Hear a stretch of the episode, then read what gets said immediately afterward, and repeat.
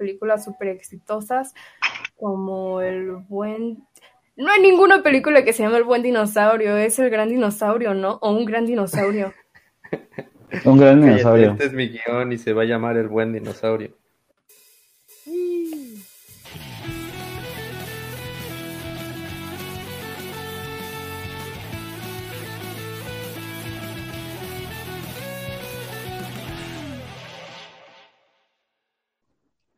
Disclaimer. En este video seguramente haremos algunas bromas hacia los gays. No te agüites, sabemos que somos unos payasos y solo son bromas. Los incorrectos respetamos y queremos a la comunidad LGBTQ 3.1416. De hecho, solo por eso tenemos aquí a Yolo en el programa. Pero yo no soy gay. ¿Ah, no? Ah, no mames. No. Ah, ah, esperen, un momento. ¿Qué están haciendo, estúpidos? ¿Qué tal, mis queridos incorrectos? Bienvenidos a su gustada sección El In Spoiler, donde les spoilearemos y destriparemos el trasfondo de la película del momento eh, de hace dos o cuatro semanas. Eh, no sé cuándo va a salir esto, pero aparte estamos bien idiotas con los tiempos. Recuerda que el Incorrecto Spoiler es un proyecto para todos, pero que verán antes los Patreons y miembros del Incorrecto Podcast. Dependiendo de tu nivel de donación, tendrás acceso de ver, asistir o ver en el momento que grabamos eh, la grabación en vivo y sin edición ni nada. También puedes tener acceso anticipado al video final y quién sabe, tal vez hasta participar en un episodio. Todo puede pasar como hoy a YOLO. Hoy hablaremos de una película ubicada en los años 50 en Italia, donde tratan temas importantes como la homosexualidad, la discriminación, el miedo a lo desconocido, el bullying y la explotación infantil. no es cierto, sí es cierto. Pero lo que más cierto es que es una película que explora la búsqueda de la libertad. Y por cierto, lo hace desde una historia muy lineal y sencillita. Hola, ya estás de vuelta. Hola, esta película fue dirigida por Enrico Casarosa, el génova más famoso desde que fundaron a Cristóbal Colón. Este cuate es un artista de storyboard y director de animación, quien había trabajado en películas súper exitosas como El buen dinosaurio y súper famosas como Bob Peterson. oh, no. Pero donde sí brilló fue en el cortometraje que dirigió llamado La Luna, con el cual fue nominado al Oscar como mejor corto animado en 2012 que por cierto, la animación de esa película es la misma y algunos personajes como el papá de Luna es el mismo que el papá de Gilia y a su vez también es el mismo que el papá de Flint Loco de Lluvia de Hamburguesas, pero sin un brazo. Esta película también fue excelentemente musicalizada por el estadounidense Dan Romer. Eh, escúchenla por ahí en streaming, no sé, en Spotify. Está muy bueno el pinche soundtrack, ¿eh? la neta. La dije sí, la neta sí vale muchísimo la pena. Bueno, pues no hace falta decir que este video tendrá mil spoilers porque pues la sección se llama el incorrecto spoiler, ¿verdad? Pero bueno, de todas maneras, eh, alerta de spoilers. La película de Luca comienza como una película de terror en la que aparecen un par de pescadores en su barquito, cuando de pronto uno le pregunta a otro, ¿no le tienes miedo a los monstruos de Marini? Y el otro le dice que pues que no mames. Cuando aparece un pinche monstruo de mar y les roba todo, y al escapar se atora con la red y es tan fuerte que la rompe, dejando todos cagados a los pescadores. En la siguiente escena aparece Luca, un simpático monstruo de mar, con colores arcoíris así muy lindo, divis. El director trata de mostrarnos que la vida de los monstruos de mar granjeros es muy aburrida, sin aspiraciones, así que el buen Lucas se la pasa muy aburrido arreando peces sin embargo, cuenta con viajar y conocer al mundo. Pues es un niño, digamos, pues bastante curioso y con ganas de conocer el mundo, ¿no? Y pues ya estaba Luca muy aburridín cuando de pronto se encuentra algunos objetos raros de la superficie. En eso se le aparece un chingado buzo que, se, que le saca un pedo y le dice que no se preocupe. Que es otro monstruo marino, pues ya recoge las cosas, el otro morro, y se sale del agua. El Luca se saca de pedo cuando se da cuenta que al salir el otro morro se convierte en un niño de verdad. Y como el Luca tenía miedo, el morro le da un empujoncito y lo saca al agua, mostrándole que también se convierte en un niño humano al secarse. Acá se presentaron como Luca, Paguro y Alberto Scorfano. Entonces el buen Beto le explica cómo caminar, le muestra su casa y todas las cosas humanas que tiene, entre las cuales sobresale una fotini de una Pagliacci en una Vespa. Y bueno, ya así pasa toda la película, Alberto dándole empujoncitos a Luca con ganas de otro día darle otro tipo de empujoncitos, pero de eso hablaremos más tarde. Me encanta la imaginación de Luca, así como la representan, este, pues de pronto salen ahí cositas, un montón de este, motocicletas volando y la chingada. En fin, luego de ver la imagen de la Vespa, Luca se imagina viajandini por el Mondini en una Vespa, y la Vespa se convierte en un símbolo de libertad. Algo muy cagado que pasa es que Alberto hace muchas locuras y dice que tiene una vocecita llamada Bruno, así que usa la frase silencio Bruno para callarla. Entonces, pasan los días y el Lucas se va a divertir con su amigui hasta que sus papás lo cachan. Los culeros, como tienen miedo de que lo cache la gente humana, prefieren mandarlo a las aguas profundas con su tío cagadillo el pez transparente. Claro, esto en lugar de escuchar lo que Luca quiere, sueña y tiene que decir. La verdad en este apartado Pixar muy mal, ¿eh? muy mal. Pues más bien es como que quieren meter esa presión, ¿no? ¿O por qué muy mal? Pues porque no escuchan a Luca, ¿no? Y más bien la mamá es así como, ay, no, mejor vete a la chingada, prefiero que estés lejos de mí, a que algo te vaya a pasar. ah, sí, a huevo, o sea, pero, pero pues precisamente ese es el, punto de inflexión que tiene que haber, ¿no? De hecho, yo creo que, que más allá de, de todo lo que aporta la película, creo que lo de Silencio Bruno, es, eso sí es algo que medio llegó para quedarse. No lo he visto tanto, ¿no? Habrá que ver como, como cuando, pues si la gente le empieza a ver más, que no creo, yo creo que ya se le está pasando el tiempo a Luca. Pero creo que sí se va a quedar un poquito en, en la cultura. Tal vez no una cosa así grandísima como fue, no sé, este...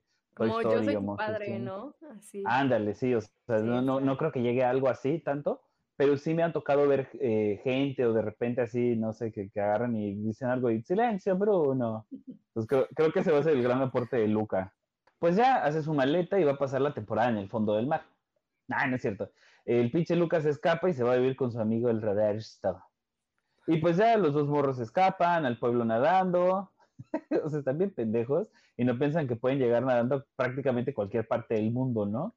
Eh, bueno, menos a Paraguay y Bolivia, pero este, casi cualquier parte del mundo. Pero pues nadie. A Paraguay o a Bolivia.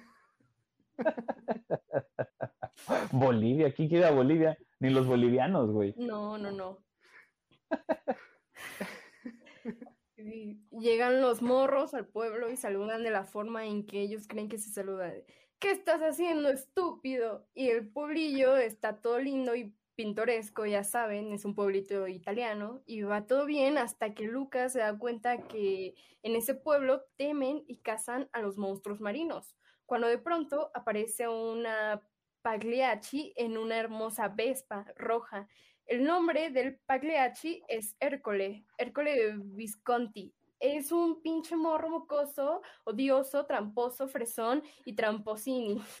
Y viene seguido de dos mocosos pendejos que se hacen, que hacen lo que dice. Entonces, este Hércules empieza a bulear a nuestros protagonistas hasta que aparece por primera vez en cuadro a Pestulia, digo, Julia, y lo salva. Entonces se hacen amiguis. La verdad, Gilia debió ser más la protagonista de la película. Su meta está mejor fundamentada que la de los otros dos mocosos picolos. Acaba con el reinado de terror de Hércules y ganar su dinero para su papá, pero nosotros somos un trío de pendejos haciendo un podcast y no sabemos nada de cine. Yo sí quiero decir que, que creo que un fracaso de Luca fue el Hércules. Es, un mocoso petulante, muy molesto en ese sentido. O sea, el personaje pues está más o menos bien hecho, pero la verdad es que como, como antagonista deja mucho, mucho, mucho que desear, ¿no? Sobre pues todo porque Pixar, Pixar nos tiene como acostumbrados a grandes villanos, ¿no? Y a, y a estos giros así como muy chingones, ¿no? Y, y casi todos los antagonistas de Pixar, casi todos, son este son, son multifacéticos y, son muy memorables. La verdad que Hércules, pues es, o sea, casi no te dan ganas de volver a ver a Luca, nada más por no volverte a encontrar ese pendejete mocoso, ¿no? Que si lo vieras le meterías dos cachetadinis. él, él no tiene un propósito, tiene un propósito ganar la carrera para... Es un personaje No, muy plano, nada. ¿no? Así pusieron, tiene que ser malo, que haga maldades y ya.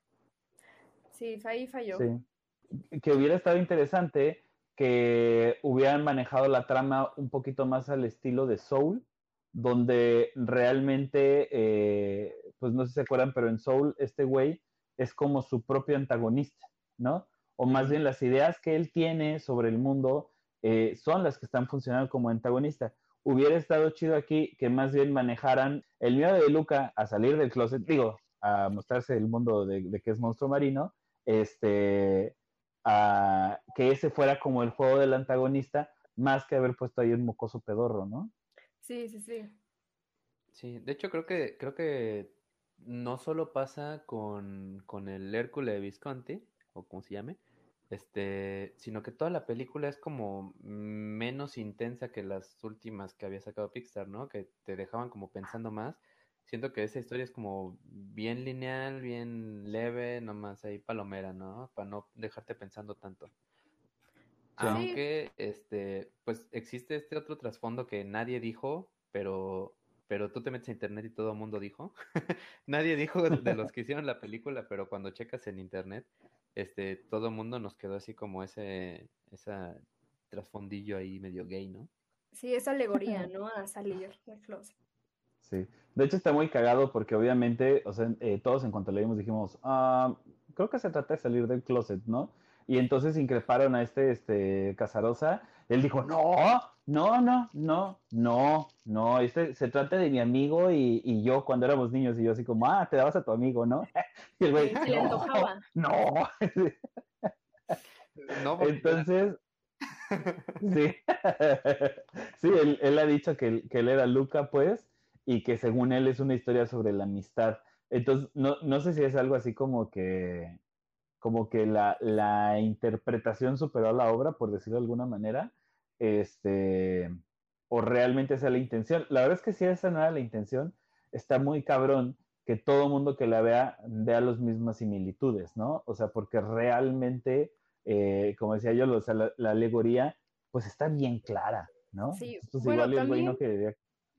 Eh, ¿sabes qué pienso? Yo cuando la vi, igual dije, sí, no es como una alegoría, pero sin embargo, también siento que mucho de este, de este hype que se hizo fue comparándola o asimilándola a la película de Llámame por tu nombre, ¿saben cuál? No la vi. ¿No ese era un chiste de Polo pues, Polo? Es una película, ita- bueno, que también transcurre en Italia, en un pueblito, donde dos amigos descubren que, bueno, no descubren, se hacen ahí una aventurilla de, de verano, pues son, se vuelven como noviecillos. Entonces, de hecho, o sea, siento que esa fue una de las mayores partes por las cuales consideraron que podía ser. Las dos tienen como el mismo vibe de película de los Mm. 50 de, en Italia, Mm. dos mejores amigos, quizá más. Pero igual por el modo de- en que se representa la película, como de salir adelante, salir de tus miedos, salir del, de, de lo cotidiano y no temerle a lo demás, pues igual se puede representar como una película LGBT o una película contra fobias. Sí, la verdad es Como que el inclusión, final, ¿no? bueno, ahorita que lleguemos al final, este, podríamos platicarlo un poquito mejor, pero, pero siento que lo manejaron bien. Me gustó. Me gustó. Y Lo bueno, platicamos al rato. Este, aquí se enteran los niños que existe una carrera que, de ganarla, podría darles varo suficiente para comprarse una Vespa toda estartalada, pero al fin sería su Vespa. Eh, esta carrera a modo de triatlón consta de, adivinaste, tres disciplinas. Nadar, comer pasta porque es auspiciada por una empresa que hace pasta, y una carrera en bicicleta a través del pueblo. Julia les lleva con su papá y dice que son amigos de la escuela y que fueron al pueblo para ayudarle con la carrera. Así que el papá no le importó y les da de comer, los deja dormir en el árbol. Entonces aparece uno de los personajes más cagados de la película, el gato. Este, porque sí está muy cagado. La neta. gato, güey. Cada que sale, así como que se roba las carcajadas, ¿no? Este, Sí, sí, pero sí. pues ya. Julia le pide varo a su papá para la carrera y le dice que ni madre, que no tienen varo y así que la niña le dice que venderá más pescado y los morros dicen que ayudarán a pescar más. Al otro día se levantan tempranito y los lleva a pescar, pero pues no pescan nada y ya los morros le dicen dónde si hay pescados, pues básicamente porque saben dónde están los pescados, pues ahí viven. Y van y efectivamente pues pescan así un pinche puta madral, ¿no? Y de esta manera consiguen dinero suficiente para la inscripción. Hasta este momento, no sé cuántos días han pasado, a los papás de Luca, pues como que les cae el 20 que su hijo, pues es solo un niño y que está por ahí viviendo, pues con quién sabe quién. Así que deciden ir al pueblo a buscarlo. Al salir del mar, pues también se sacan de pedo porque se convierten en humanos y entonces buscan por ahí ropa humana, se la roban y se idean un plan básicamente para ir mojando a todos los picolinos del pueblo para así encontrar a su querido Luca, porque obviamente no saben cómo se ve de humano, ¿no? Los morros se inscriben en la competencia, vuelven a discutir con el Pagliacci Hércules y empiezan a entrenar para la carrera. Conforme pasa el tiempo, la relación entre Luca y Apestulina se va haciendo más cercana, lo que hace que Betito se empiece a poner cada vez más celosini. La morra le enseña libros a Luca, quien se maravilla con toda la información que hay en ellos. Un momento, ¿cómo sabe leer? ah, ah, sí, fue un hechicero. Fue un hechicero. Sí, sí, sí, por completo. no lo dudo. Entonces, como Beto ya está muy celosini, empieza a chantajear a Luca preguntando que qué cree que harán los demás cuando se enteren que es una mariquita. Digo, un monstruo marino. Los monstruos marinos no van a la escuela. Los celos de Beto comienzan a ser como una olla de presión, hasta que, como cuando te das cuenta que hay frijoles pegados en el techo de la cocina. Reventó el pedo. Luca está cabrón con la bici y en una de esas sube a los niños y llegan a la parte más alta del pueblo, donde se ven en el tren que lleva a Génova. Aquí Luca pregunta que si podría ir con Julia a estudiar y ella le dice que estaría chingón. Pero Alberto se encabrona y le dice que ni madres, que se sube a la bici y se avienta por pinches bajadotas hasta caer al mar. Y aquí es cuando uno dice, ya valió verga. Oh, Luca está emocionado. Luca está emocionado e ilusionado con ir a la escuela y Alberto está terco con que en él que tienen que comprar una pinche Vespa e irse a pasear juntos por el mundo. Y pues entonces llega Julia y le hace pedo porque Beto se puso loco, a lo que nuevamente comienza a chingar con que qué pasará cuando todos se enteren. Entonces, Alberto se tira al mar y le muestra a Julia que es un pinche puto monstruo marino, a lo que Luca se hace súper pendejo y traiciona al Beto gritando con voz gay, ¡Ay, güey, un monstruo marino! ¡Ah! Entonces, los escucha el taler, pone a perseguir a Alberto hasta que huye a la verga. Eh, Luca y Julia regresan a casa y el papá les pregunta por Alberto. Cuando le dicen que huyó, se preocupa mucho más que los papás de Luca y se va a la verga a buscarlo. Entonces, pues de pura cagada, Julia moja al pinche Luca y mocos, que se convierte en un monstruo de verdad. Bueno, no, pero ahí sí este, lo hace a propósito, no lo hace por accidente. Sí. Más bien, más bien sí, mm. Julia este, como que empieza a sospechar y en vez de preguntarle, pues directo le avienta el agua para, para pues, acalarlo y que no le pueda mentir. Es verdad, es verdad. ¿Eh? Así que, un pinche guion pedorro este. Julia le pide que se vaya y no porque quiera, sino más bien porque lo quiere proteger, porque tiene miedo pues de que la gente pendeja le vaya a hacer daño. Pues ya el pinche Lucas se va también a la chingada y llega donde era la casa de Alberto. Se da cuenta que todo está así desmadrado, ¿no? Escala por la ventana del cuarto donde encuentra todo roto, hasta un dibujo que había hecho Alberto en el que estaban los dos ahí sobre su vespa acá bien chingones, ¿no? Eh, acá entra el momento eh, triste de la película, digamos, donde Lucas se da cuenta que detrás del póster de la Vespa había un montón de rayitas como contando algo. Pues ya va y le pide perdón a Beto, Beto no manda la chingada, y luego Lucas le pregunta que qué pedo con esas rayitas, y ya el Beto le contesta que contaba los días desde que se fue su papá, ¿no? Y ya le dice así como, ¿cómo? ¿Tanto tiempo llevas? Y le dice, no, la verdad es que dejé de contar, o sea que lleva mucho más de lo que nos muestran ahí, ¿no? Resulta que pues el ruco este culero le dijo que ya estaba bastante huevudini para cuidarse solo y lo abandonó. Entonces ya el Alberto se tira ahí para que lo levanten diciendo que era un pendejo y que nadie lo quería y que todo lo echaba a perder y esas mamadas que dice la gente cuando se pone ahí a quejarse, ¿no? Y pues ya a lo que cualquier persona le hubiera dicho, ay ya, güey, déjate de chillar. Pero pues Luca, como buen niño que es, le dice que va a arreglar las cosas. Y por fin llega el día de la carrera donde se presentan varios niños que nunca vimos, Hércules, Julia y Luca. pero los últimos dos van a competir solos. Comienza la prueba de natación y aquí tiempo. algo cagado. No, tiempo ¿Qué? con eso que este. ¿Qué, qué pedo con e- O sea, esta, esta madre de que Luca quiera competir solo se me hace una madre así forzadísima, totalmente sin sentido. Que, o sea, es como.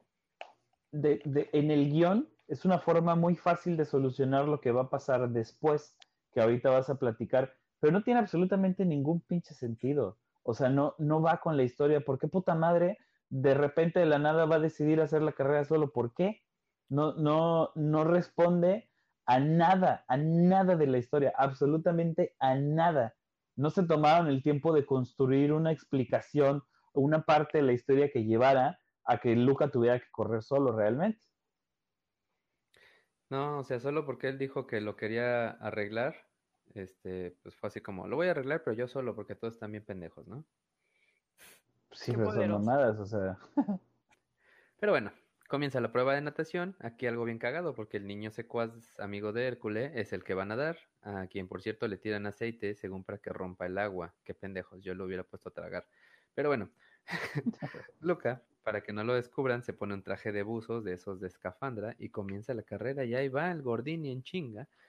Pero a media carrera, gracias al aceite que le echaron, unos putos peces lo empiezan a chingar, por lo que se retrasa. Julia y Luca terminan y se ponen a tragar pasta como pinches gordos. Llega el gordito, hace el cambio por el otro mocoso y terminan de comer y empieza la prueba en bici. En este momento se encuentran a sus papás, quienes se dan cuenta que es él. Entonces huye a la chingada. Julia lleva la delantera, Hércules la alcanza y de pronto pinche Luca rebasa a todos cual Checo Pérez. Y así, cual Checo Pérez, cuando todo va chingón, todo vale verga porque empieza a llover. Luca se esconde bajo un techito eh, pues obviamente para no mojarse, ¿no? Cuando de pronto viene Alberto corriendo con un paraguas y le dice, Luca, Luquini, aguantate.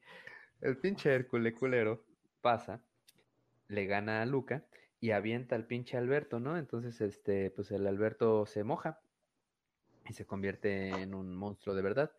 Y bueno, entonces Alberto le grita a Luca que no se descare y mientras todos se paran de pestañas y corren para atrapar al pinche Alberto, Luca se pone las pilas, empieza a pedalear mojándose y mostrando que también es un monstruo marino, salvando a Alberto. Entonces, sale un, sale un hechicero y le da un arpón a Hércules y empieza a perseguirlos. Para esto, para esto, Julia también se une a la fiesta y ahí van los tres en chinga. Hércules va hasta adelante, este, pero se para sobre el asiento y está listo para poner a los dos pequeños monstruos cuando repentinamente Julia le dice, ten pa' tu sartén, y se avienta la bici de Hércules tirándolo y cayéndose la chingada. Los niños monstruos, nada pendejos, terminan la carrera y se regresan en chinga para ayudar a Julia a levantarse. En este momento, todos los que estaban en la meta esperando a que alguien ganara, los rodean. Otro hechicero le da arpones a todos los hombres del pueblo y están apunta- apuntando a los niños monstruo para matarlos. Hércules dice, miren, son... Cuando de pronto aparece el papá de Julia, el hombre más grande y fuerte y papucho del pueblo, y dice, Jotinis, son Jotinis. no, no es cierto. Dice, son los ganadores. Ignorando completamente el hecho de que pues, son los monstruos marinos, ¿verdad? En este momento, algunas otras personas del pueblo se empiezan a descarar y muestran que todo el tiempo estuvieron viviendo varios monstruos marinos en el pueblo.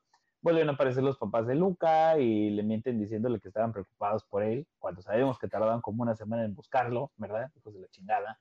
Y pues ya, todos empiezan a convivir juntos, se la pasan chido. Resulta que la abuela de Luca iba al pueblo a comer cada semana y aparecen Luca y Alberto montados en la Vespa. Vespa. Llega el momento realmente triste de la película porque Julia se tiene que ir a Génova de vuelta con su mamá.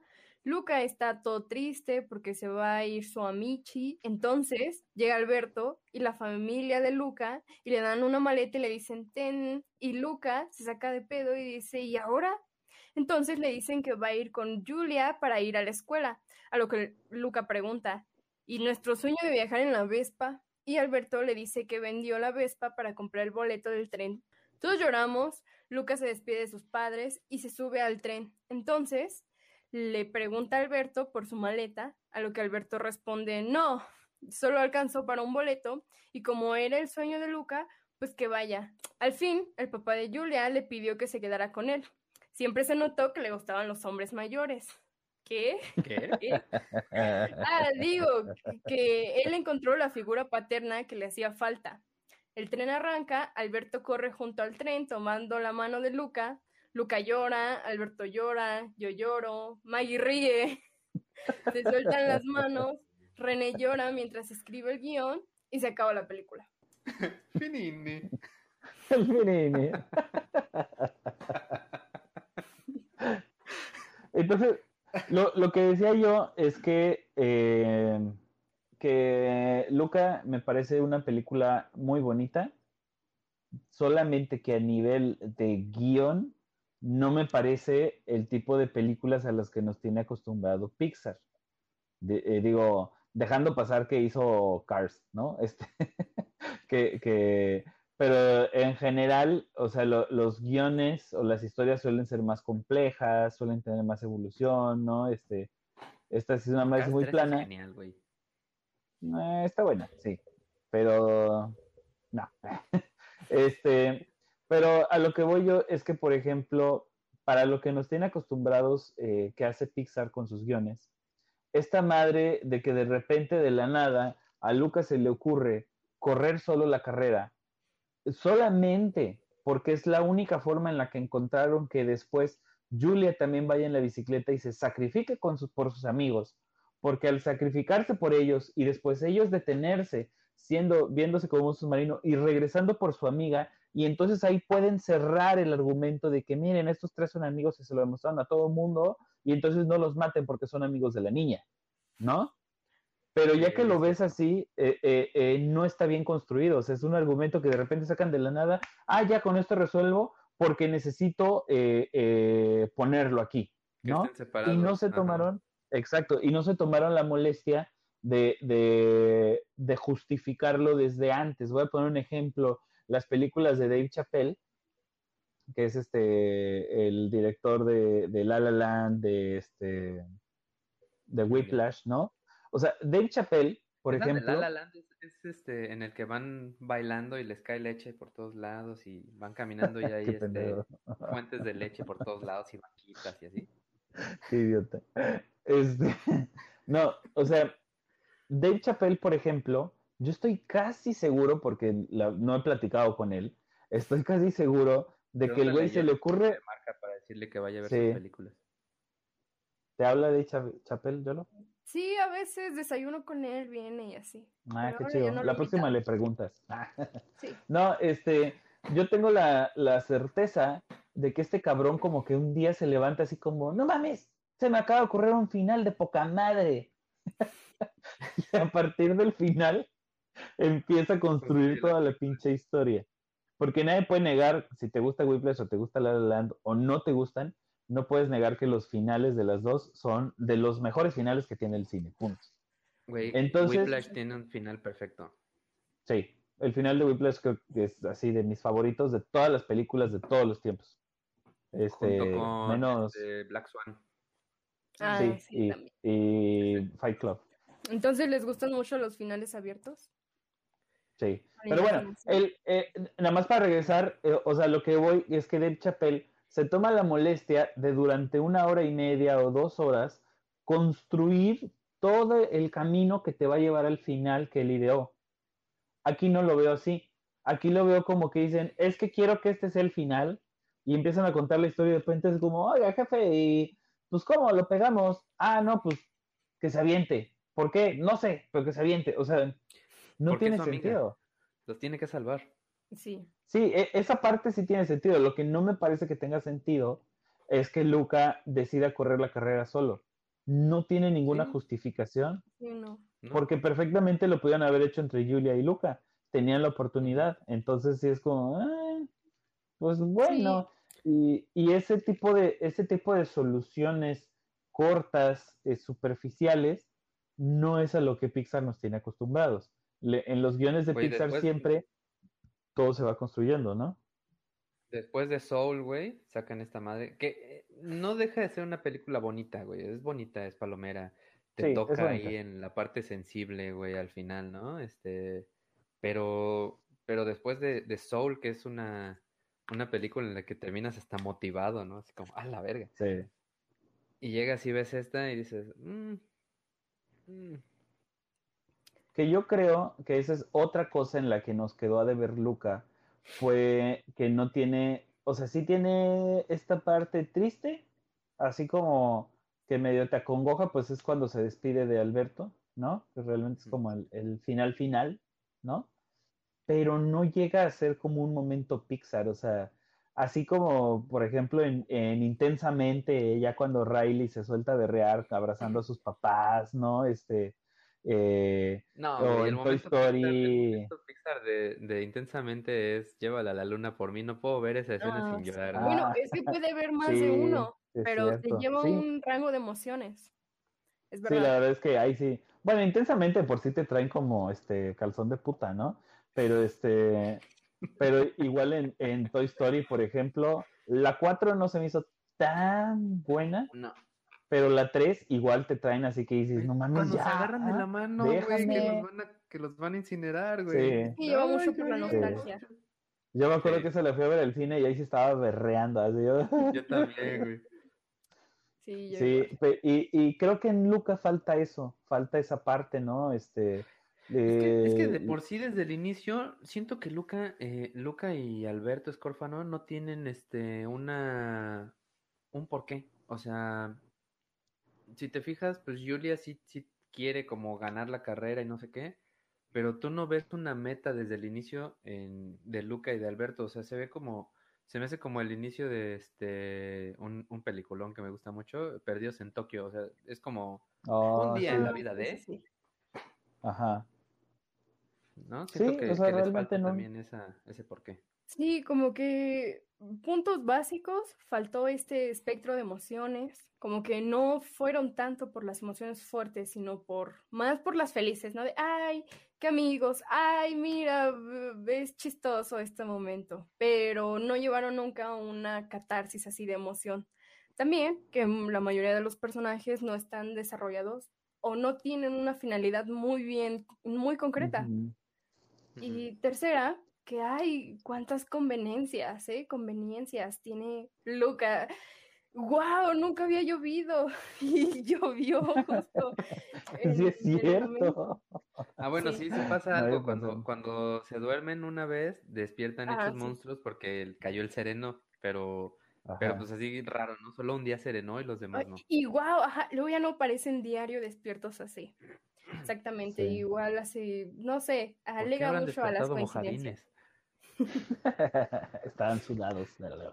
Este, que también, o sea, eso es curioso porque, por ejemplo, si buscan el post este de las 11 reglas de cómo hacer una historia según Pixar o algo así, es, no me acuerdo cuántas reglas son, que se supone que es de cómo contar historias, siempre te dicen que una, para construir una buena historia, las casualidades generan problemas, nunca soluciones, ¿no? Y, eh, y esta película es todo lo contrario, o sea, las casualidades generan soluciones para el guionista, no para los personajes, ¿no? Sino Para como que Hércules, dicen, porque siempre o sea, por casualidad porque es así traía una- como, ándale, y es como, ay, necesitamos que, que todo el mundo descubra que son monstruos, Ah, pues que llueva, ¿no? O sea, este, cosas por No, el igual estilo. necesitamos que este, el niño este que no va a nadar, pero que se puso un traje de buzo, no pierda contra el gordito. Bueno, pues que al gordito lo ataquen los pescados. Así como, Ándale. Oye, también cuando se pone el traje de buzo y entonces empieza a ir por abajo porque está muy pesado, ¿no? Y yo vi que todos los niños ya estaban enfrente y dije, no, este ni de chiste llega nunca. Y luego yo estaba comiendo, o sea, dije, y todos los demás se les olvidó animarlos o qué pasó. Sí, no. Se quedaron ahí este, atorados como en WandaVision. Se quedaron bugueados. exactamente. Y los vieron Pero- que iban ahí muy up y los, los bufaron. Pero co- cosas positivas, para que no decían que soy hater, porque la verdad es que me gustó mucho la película. O sea, so- so- solamente le tiro porque pues estamos acostumbrados a otras cosas, ¿no? Tal vez si no fuera de Pixar diríamos, wow, qué peliculón. Y tal vez si no hubiera salido después de Soul, diríamos que es muy buena, ¿no? Si hubiera salido después de Cars. Este, Bueno, algo, algo que, que le da, este, pues ahí que dices, no es tan mala, es porque salió después de Raya. Ah, uy, sí. Eso yo- pero i- incluso, por ejemplo, eh, Raya me parece que tiene dos o tres chistes bastante buenos. O sea, como, sol- no sé, yo con, con la, con la bebé ladrona así solté la carcajada. Y el, y el momento Pixar, que no es Pixar porque Raya es de Disney, sí, sí, sí se me hizo muy conmovedor, ¿no? O sea, este, Eso ya se las spoileamos luego. Eh, pues el, casi final, ¿no? El, primer final, que es cuando ya todo se vuelve en piedra. Sí, sí está conmovedor, pues, ¿no? Pero bueno, ya después nos echamos un spoiler de raya. Este. Debió pero. Debió de haber sido una serie y la hubieran pegado. Y llamarse El último maestro del aire. sí, la neta. Sí, de... pero ya parece que vamos a hacer spoiler de Raya. De Luca. De, de, Luca, lo que me gustó mucho, obviamente, ya habíamos dicho desde el principio, el soundtrack. Creo que es lo más salvable de, de la película. Es un muy buen soundtrack. La ambientación me gusta y en general algo que me gustó de la animación es que se hayan aventado este estilo casi pegándole al Cal Arts, ¿no? Casi pegándole a este tipo de, animación medio moderna que está en boga, ¿no? De, de Goomba, Lora de Aventura, Gravity Falls, este, los Thundercats. Eh, y no, y estas bocas así como de dona, eso, realmente están imitando este estilo de, caricaturas que se llama Cal Arts por el California Art School, que es este. Pero ¿sabes qué? También siento que tiene un toque como de Wallace y Gromit. También. Ándale, más o menos, sí. Ajá, de ese estilo. Sí, los dientes redondos y así. Creo que el, tipo de animación está padre. Es como, como, pero es, como, como una caricatura muy absurda, pero con cierto nivel de realismo por las texturas. Y eso hace que esté padre. Sí, sí, sí. Sí, aunque a este, ¿qué es? Enrico Casarosa, este, lo, pues como que lo estuvieron criticando mucho, porque si ves la película esa de Luna, eh, perdón, el corto ese de Luna, los, la animación es la misma. Entonces dijeron así como, güey, no mames, tiene ocho años o no sé cuánto que salió Luna y no modificaste la animación. Bueno, el tipo estaba adelantado a su tiempo, tal vez. Pero sí, realmente es muy bonita la pues, película. Los personajes están, están bonitos también, me gustaron. Sí, sí, sí. También, yo la primera vez que la vi, sí dije como, pues está palomera, está dominguera, pero ya la segunda que la vi sentí como que no pasa de eso. También el hecho es que es una película muy tranquila, lleva un ritmo muy tranquilo y eso da como tranquilidad y todos los momentos son muy emotivos porque es, muy, es como muy romántica, ¿saben? Cuando están jugando a los pelotas los niños, cuando está en la bicicleta, todos los espacios se manejan muy lindo. Cuando se suben acá al techo para ver las estrellas, la escena del pez es una escena hermosa, es, los colores se llevaron muy bien. La imaginación de, de, este Luca les quedó muy bonito. Sí, sí, sí. Fíjate que a mí esas, esas escenas de, de cuando Luca imagina, se me hace que están muy bien animadas, pero se me hace que no van dentro del, de la, del tono de la película. Como que de repente muy largas, demasiado este, psicodélicas, y como que no van con el, con el mismo tono de la película, porque la película no trata de eso, la película no trata de ningún tipo de psicodelia.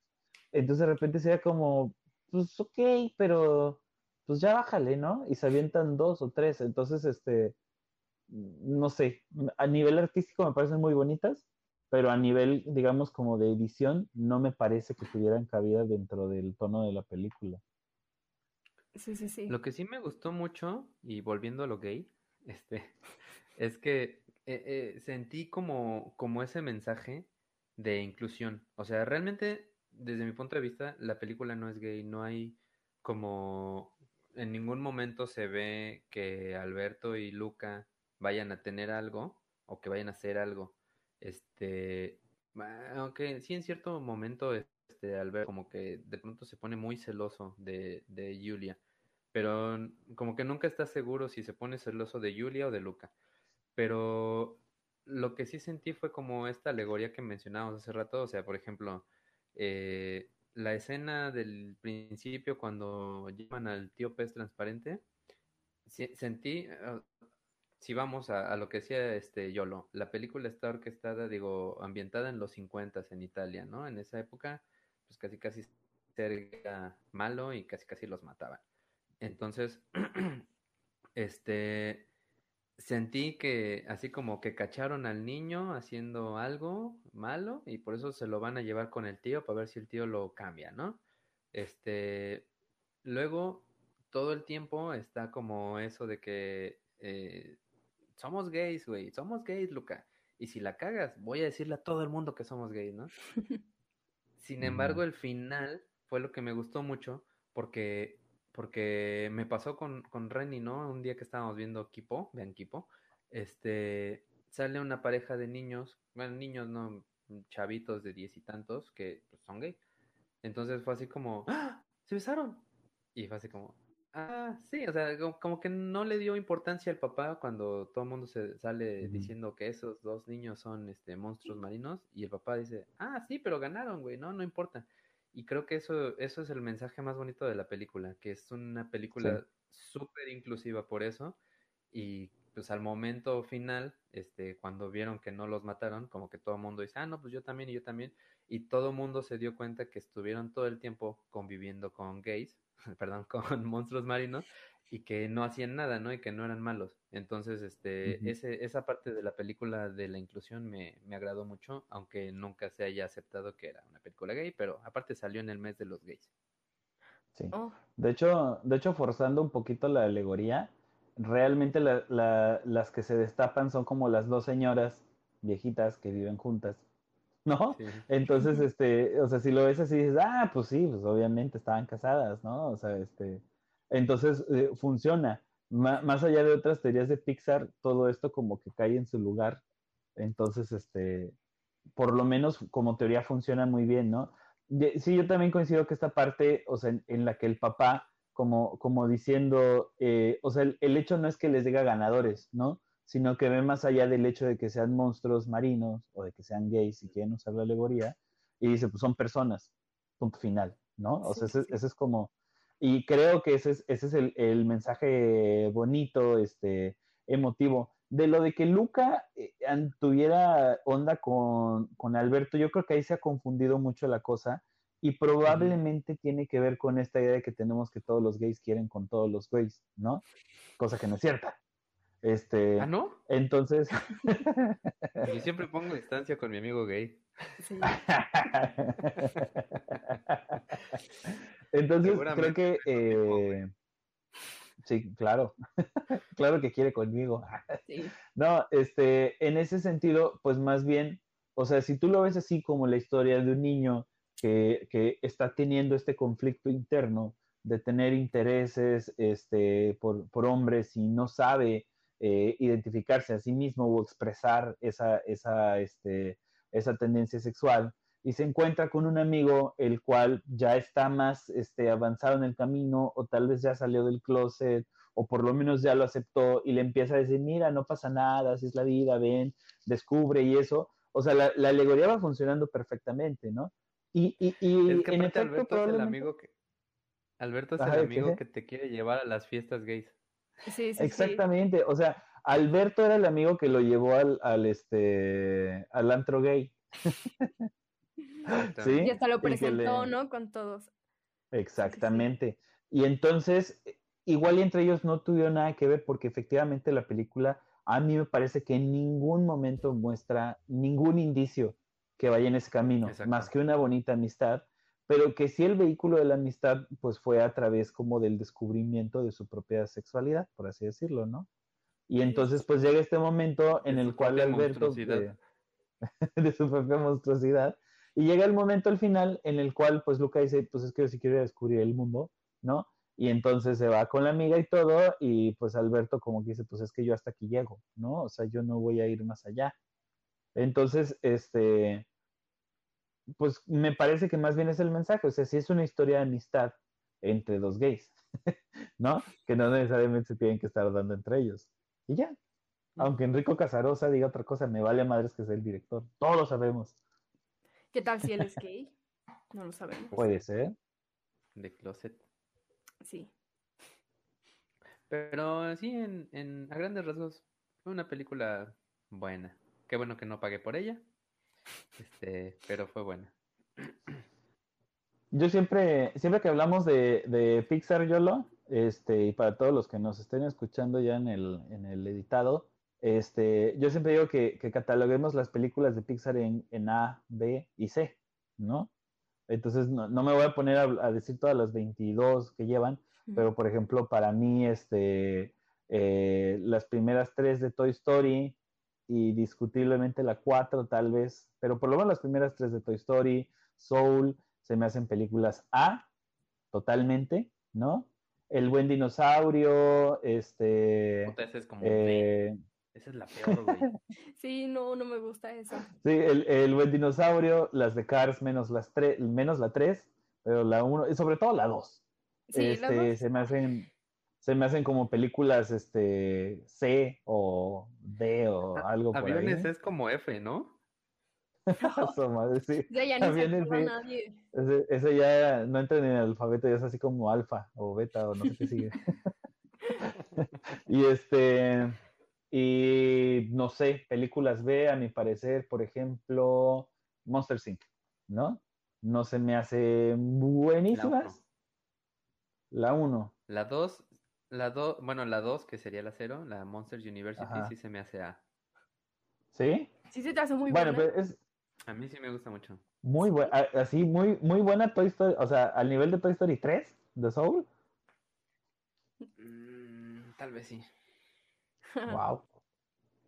Es que tiene Bueno, ¿dónde acomodan, dónde acomodan este Luca?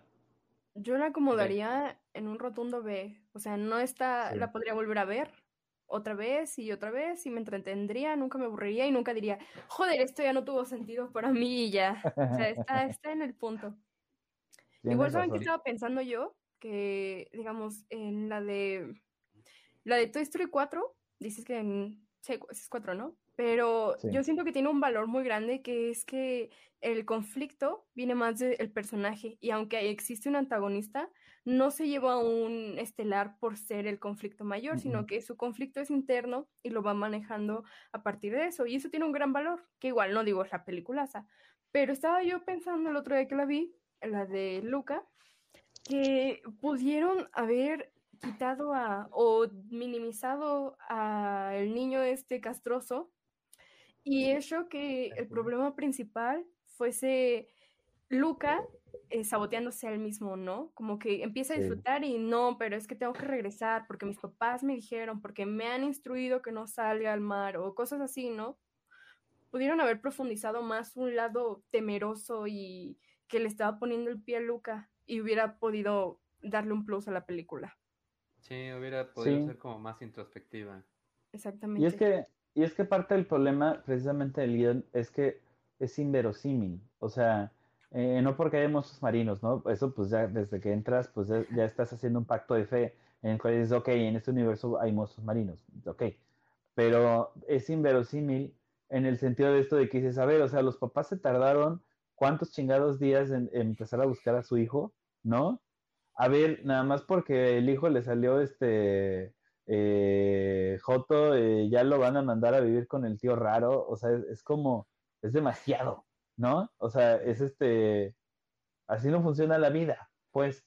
Entonces, creo que, que muchas de las cosas que pasan solo funcionan para la película, pero no funcionan como, es como, no, güey, así no es, un poquito como lo que decíamos que eh, con la de Justice League, ¿no? Que dices, güey, así no funciona la vida, o sea, te lo juro que no. Sí, es verdad. Igual, Pero sí, Eh, digan, digan. termina, termina, ándale, échale. No, yo nada más iba a decir eso, que eh, para mí es un, un rotundo B, una, una película que volvería a ver, probablemente no por decisión propia, sino porque la ponen así. O sea, la pondría como en la misma categoría que las películas de Mel Gibson, ¿no? Que las que te ponen en el camión y las puedes ver con gusto. Ya no, ya no te las encuentras en Canal 5 porque ya no ves, ya no, ni tele tengo, o sea, no tengo canales, pues, ¿no? Pero... mi pinche dueño de Televisa ve Canal 5 ya. Sí, ya. Pero ese, o sea, por ejemplo, la de Maverick, que era como prendías el canal 5 y estaba Maverick y dices, bueno, pues la vuelvo a ver 800 veces, ¿no? O sea, no tengo problemas con volver a ver Luca. Hay que hablar de la película de Corazón Valiente, güey. No, esa es Ay. Sí. Ay, era buena. Sí, sí, sí. Sí, esa sí era buena. Las películas de Mel Gibson son buenas en general. Pero bueno, este, Bueno, sí.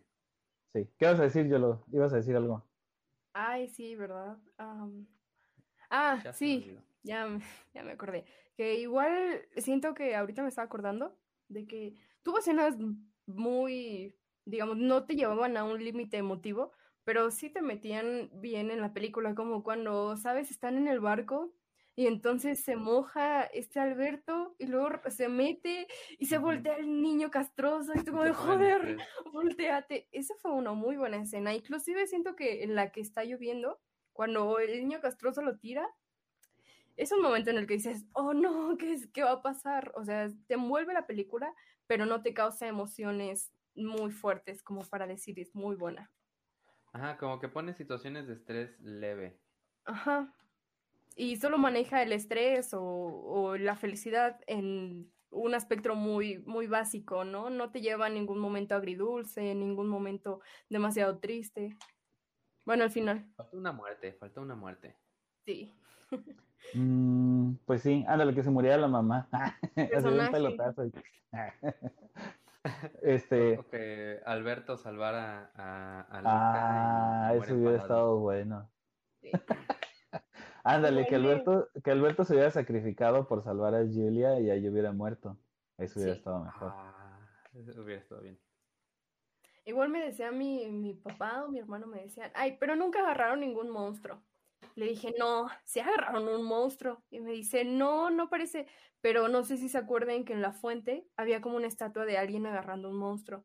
Y me dice, hubiera estado chido que lo metieran en la película para que le causara un miedo muy grande a Luca y eso hubiera podido ser un detonante de que quisiera regresar a, la playa y así.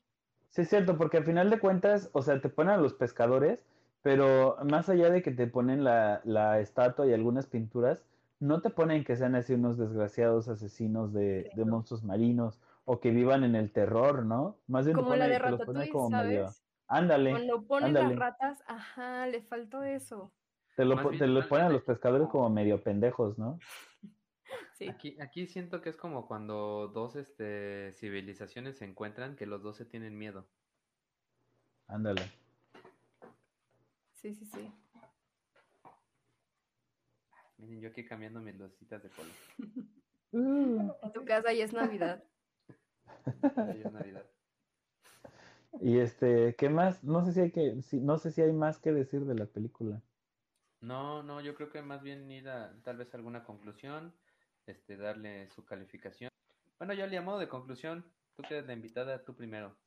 Pues yo diría que una película muy emotiva para ver la primera vez, y entretenida para ver las siguientes. Y le doy una manita arriba, pero sin pulgar. O sea, le cortaron el pulgar. Muy bien, este, yo de la película eh, me quedo en lo palomera que es, es entretenida, no, no es nada aburrida para nada.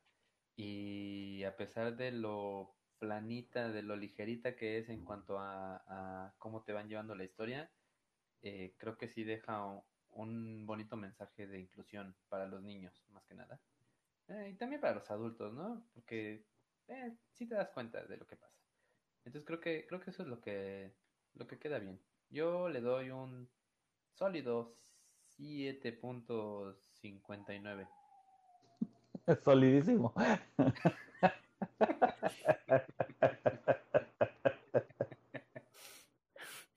Bueno, este. Bueno, pues yo diría que es una película muy bonita. Vale la pena verla. No sé si valga la pena pagar por ella, pero sí vale la pena verla. Eh, está bonita, buena animación, buena música, un mensaje bonito. No esperen la gran cosa. Es más bien, esta sí es una película para niños, no, no para niños y adultos, ¿no? Eh, como son otras películas. Esta más bien funciona realmente solo para niños. El mensaje es bonito, es bueno, es importante, aunque me parece que el mismo mensaje está mejor en otras, en otras películas, en otras series que podamos ver sobre la inclusión. Pero bueno, pues no, no dejen de verla, ¿no? Yo eh, le doy cuatro platos de espagueti. Oye, es bastante. Depende. Una pregunta, ¿no dijiste qué tipo de espagueti? ¿Es boloñesa o es este al pesto? Ah, sí. Ah, no tiene que ser al pesto como en la película. este, pues muy bien. Nosotros fuimos el incorrecto spoiler. Este, acuérdense que a mí me encuentran como René ALB, arroba en todos lados. Este, no dejen de hacerse Patreons, por favor. Eso nos ayuda mucho si les gusta nuestro contenido y pues ya pronto, parece que pronto ya nos vamos a poder juntar y hacer cositas más divertidas, este, ya con los cecitos y la chingada acá, que se vea más pro. Eh, nuestra invitadísima del día de hoy, ¿quién eres? ¿De dónde te encontramos? Mm, Mi casa. No, no es cierto, no.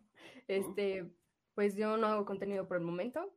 Eh, yo lo cash en Instagram y ahí después se van enterando. Gracias por Entonces, invi- sí, la invitación. No, hombre, gracias a ti por venir. ¿Y tú, Caleb, quién eres? Gracias ¿Dónde solo por, por venir y suplir al touch que no quiso venir el güey. Gracias, gracias. Y este, pues yo soy Kale Alcázar, eh, síganme en, en Twitter, Instagram. eh, acabo de abrir mi TikTok y se pone bueno, está divertido, ya me gustó. Entonces, este, síganme en TikTok. Y si no lo tienen, ábranse una cuenta y síganme nada más para, nada más abran la cuenta para eso. y ya, ¿algo más? Nada más, vamos a poner el otro. Sí.